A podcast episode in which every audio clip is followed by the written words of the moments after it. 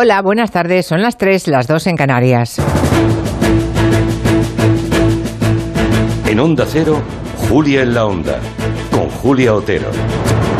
Pues hoy, hoy se acaba, hoy concluye el debate sobre el Estado de la Nación con la defensa y votación de todas las propuestas que han ido presentando todos los grupos políticos. Un total de 148 votaciones para sus señorías, 148, aunque pocas obtendrán el respaldo necesario. Entre votación y votación, a eso de las cinco y media, entraremos en el despacho de la vicepresidenta segunda para hacer balance del debate de ese Estado de la Nación y cómo le han sentado a la coalición de gobierno las medidas económicas anunciadas por el presidente. Nuestra invitada, que es vicepresidenta y ministra de Trabajo, Yolanda Díaz, ha hablado más de una vez de coser coser costuras entre ambos socios. Veremos a quién le ha hecho un roto el debate, que igual existe, a quién un descosido, que igual también, y cómo va la salud de las puntadas dadas. En el tiempo de gabinete vamos a hablar de los planes de estudio y de si se adaptan o no a las necesidades de la bolsa de empleo. Por ejemplo, nos faltan médicos, nos faltan enfermeros, enfermeras, matemáticos, ingenieros.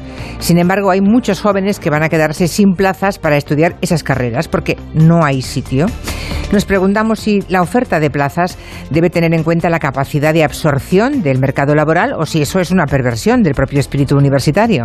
En días en que los estudiantes están escogiendo, escogiendo carrera, matriculándose, vamos a reflexionar sobre los males que aquejan a la universidad con dos profesores que ejercen, dos profesores universitarios, Carolina Vescanza y Fernando Iwasaki, y con un recién doctorado, Juan Manuel de Prada.